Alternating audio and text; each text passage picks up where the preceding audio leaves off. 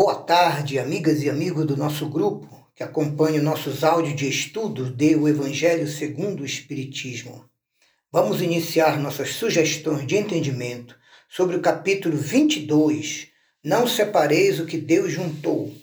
Estudaremos em dois áudios os seguintes temas: Não separeis o que Deus juntou, indissolubilidade do casamento e o divórcio. Primeiro, indissolubilidade do casamento. Os fariseus vieram a Jesus para o tentar e lhe disseram: Mestre, será permitido a um homem despedir sua mulher por qualquer motivo? Ele respondeu: Não lestes que aquele que criou o homem desde o princípio os criou macho e fêmea, e disse: Por esta razão, o homem deixará seu pai e sua mãe e se ligará à sua mulher e não farão os dois senão uma só carne. Assim, já não serão duas, mas uma só carne. Não separe, pois, o homem o que Deus juntou. A união conjugal tem como finalidade principal a união de duas almas para a formação da família, tendo em vista a procriação, a perpetuação da espécie mas também o acolhimento, o encaminhamento e a orientação de almas necessitadas de progresso e evolução moral e espiritual que têm alguma ligação conosco como casal e que precisam ser recebidas e acolhidas como filhos para poderem continuar o seu processo evolutivo.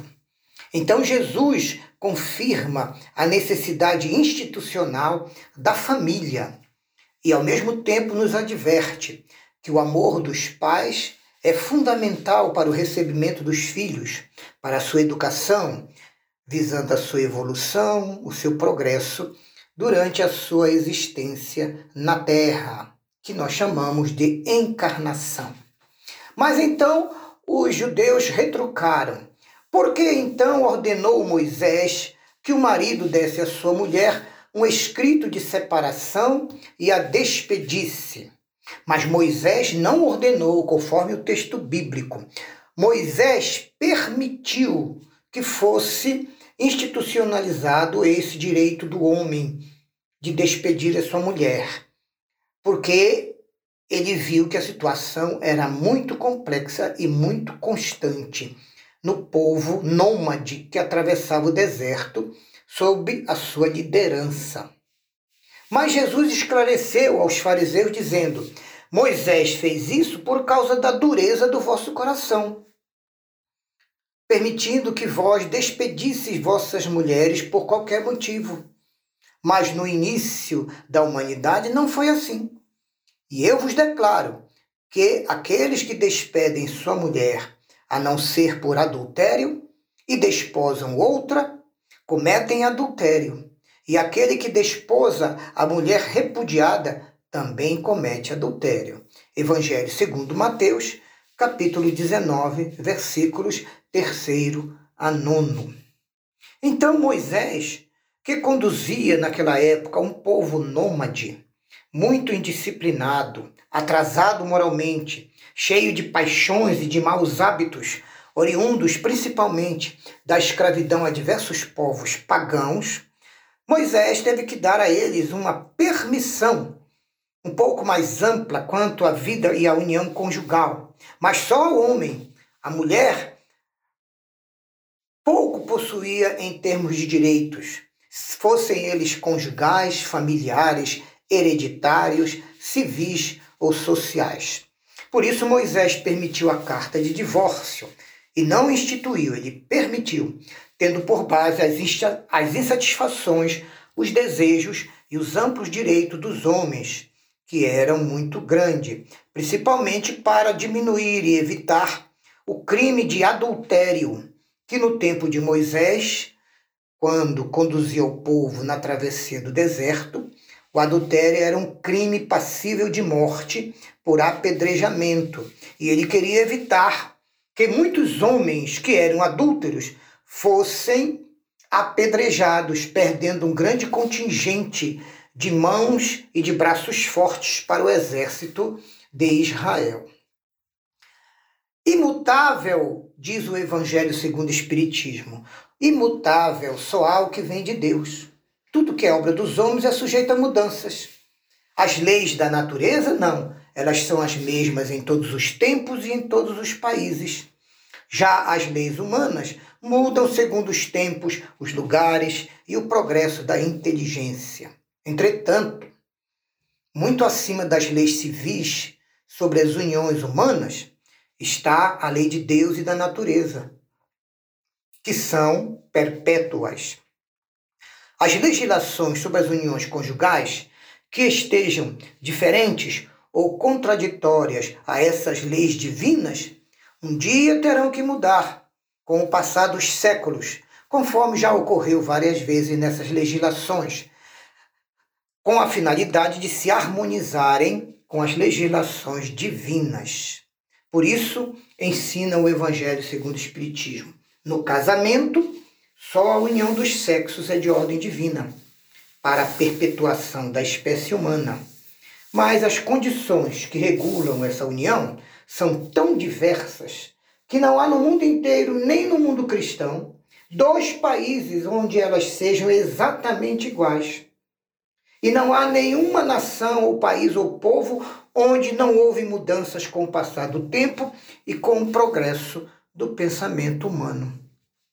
Assim, nas leis civis, o que é legítimo no país e em dada época pode ser adultério e crime em outro país e noutra época. Porque a lei civil regula os interesses de cada sociedade.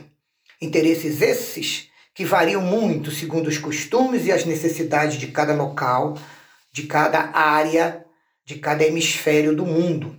Em certos países, por exemplo, o casamento religioso é o único legítimo.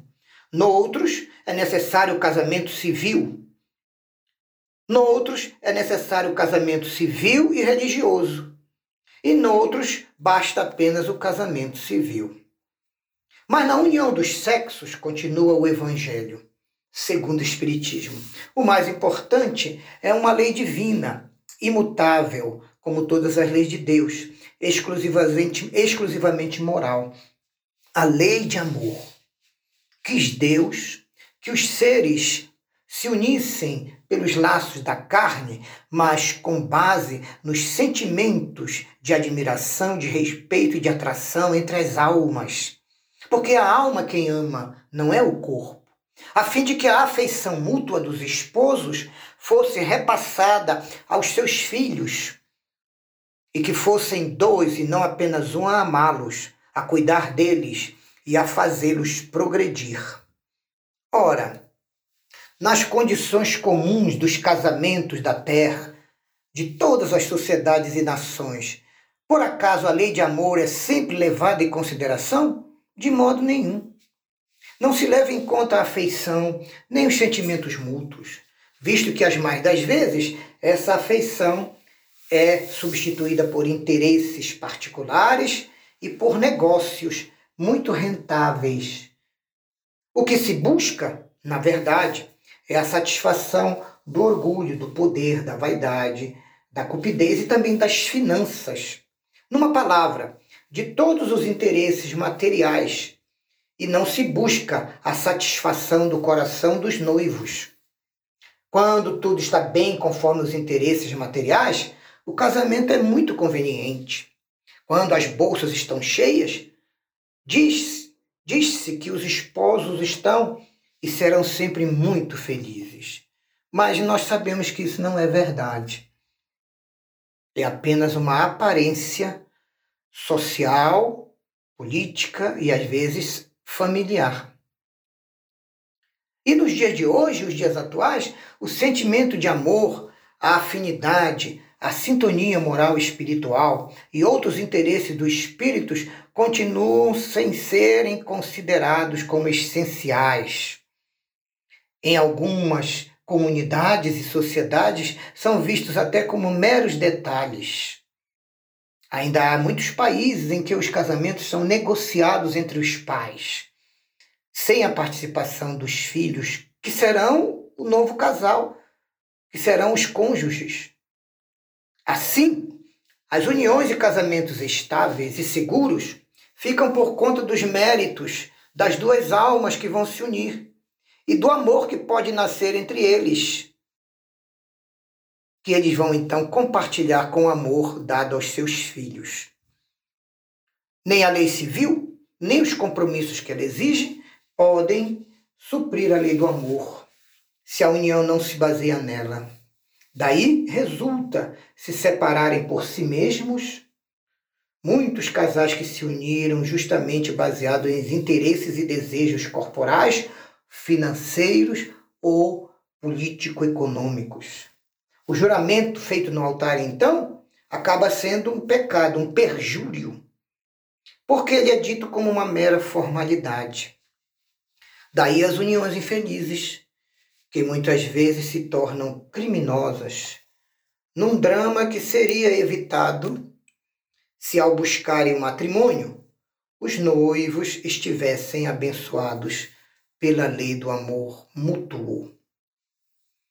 Ao legislar o Criador estabelecendo não sereis senão uma só carne, e também ao dispor Jesus quando, de, quando afirmou não separeis o homem, não separe o homem o que Deus juntou, essas palavras se devem entender com referência à união segundo aquela lei imutável do amor, estatuída por Deus, e não segundo as leis mutáveis das sociedades e dos homens. Concluindo, esses ensinos das Escrituras, dos Evangelhos e também do Espiritismo cristão esclarecem a todos nós que somente quando o amor regular todas as uniões conjugais é que teremos na Terra uma grande diminuição de separações, numa primeira fase.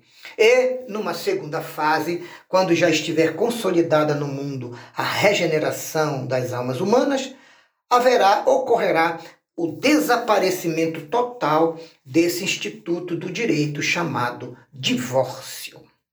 São essas as nossas considerações nesse primeiro áudio e nessa primeira parte do capítulo 22, não separe o homem o que Deus uniu. Jesus a todos nos abençoe, ilumine e proteja as nossas famílias e os nossos lares, hoje e sempre, graças a Deus.